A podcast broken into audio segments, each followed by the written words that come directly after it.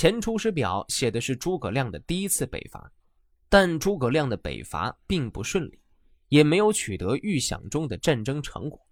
为了消除各方阻碍，在第二次北伐临行之际，诸葛亮向后主刘禅献上了这篇后出师表。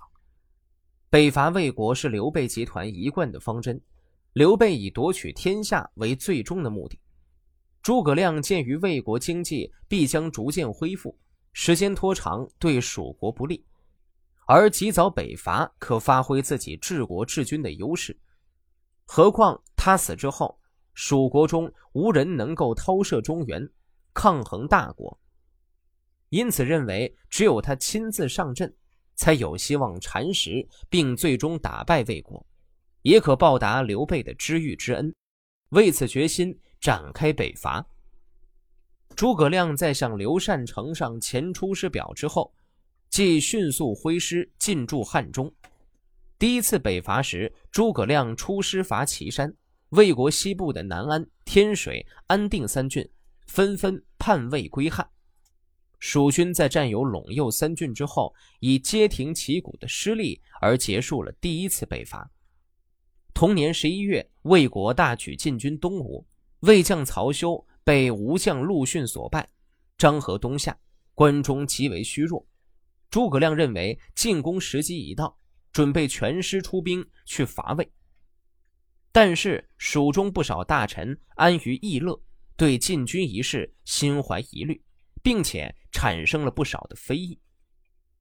为此，诸葛亮再次上表，苦心孤诣，申明讨伐的决心，义正辞严，批驳非议的错误。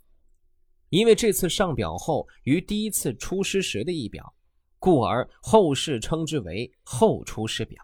刘禅同意出兵的诏书后，诸葛亮提兵汉中，拉开了北伐的序幕。先帝考虑到蜀汉和曹贼不能并存，帝王之业不能苟且偷安于一地，所以委任臣下去讨伐曹魏。以先帝那样的明察，估量臣下的才能，本来就知道臣下要去征讨敌人是能力微弱而敌人强大的。但是不去讨伐敌人，王爷也是要败亡的。是坐而待毙，还是主动去征伐敌人呢？因此，委任臣下一点也不犹疑。臣下接受任命的时候，睡不安稳，食无滋味想到要去北伐，应该先南征，所以五月里竟渡过泸水，深入不毛之地，两天才能吃上一餐。臣下不是不爱惜自己啊，而是看到帝王之业不可能举处在蜀地而得以保全，所以冒着危险来执行先帝的遗愿。可是争议者说，这不是上策。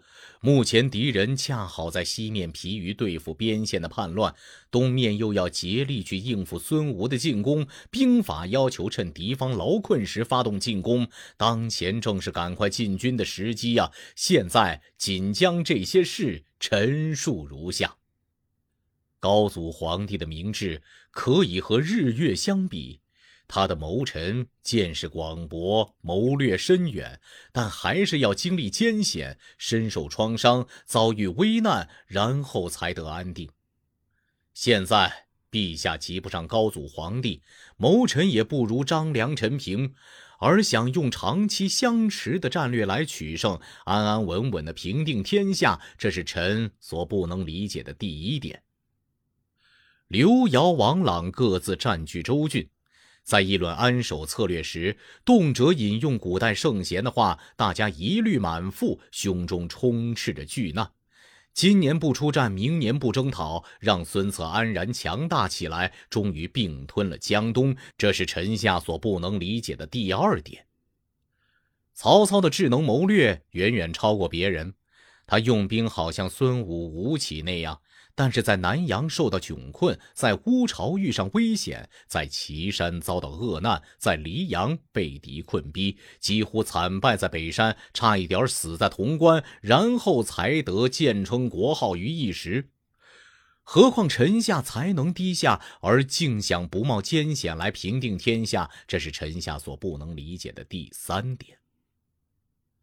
曹操五次攻打昌霸而攻不下，四次想跨越巢湖而未成功，任用李福而李福密谋对付他，委用夏侯渊而夏侯渊却败死了。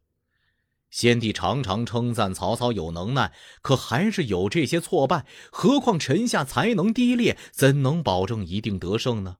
这是臣下所不能理解的第四点。自从臣下进驻汉中已一周年了。期间就丧失了赵云、杨群、马玉、颜之、丁力、白寿、刘和、邓同等将领及部区将官、屯兵将官七十余人，突将吴前、从叟、轻枪、散骑、武骑等士卒一千余人。这些都是几十年内从各处积集起来的精锐力量，不是一州一郡所能拥有的。如果再过几年，就会损失原有兵力的三分之二。那时拿什么去对付敌人呢？这是臣下所不能理解的第五点。现在百姓贫穷，兵士疲乏，但战争不可能停息。战争不能停息，那么单在那里等待敌人来进攻和出去攻击敌人，其劳力费用正是相等的。不趁此时去出击敌人，却想拿一州一地来和敌人长久相持，这是臣下所不能理解的第六点。最难于判断的是战事。当初先帝兵败于楚地，这时候曹操拍手称快，以为天下已经平定了，但是。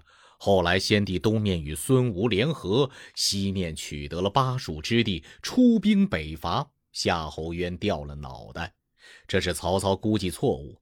看来复兴汉室的大业快要成功了，但是后来孙吴又违背盟约，关羽战败被杀。先帝又在秭归遭到挫败，而曹丕就此称帝。所有的事都是这样，很难加以预料。臣下只有竭尽全力到死方休罢了。至于伐魏兴汉究竟是成功是失败，是顺利还是困难，那是臣下的智力所不能预见的。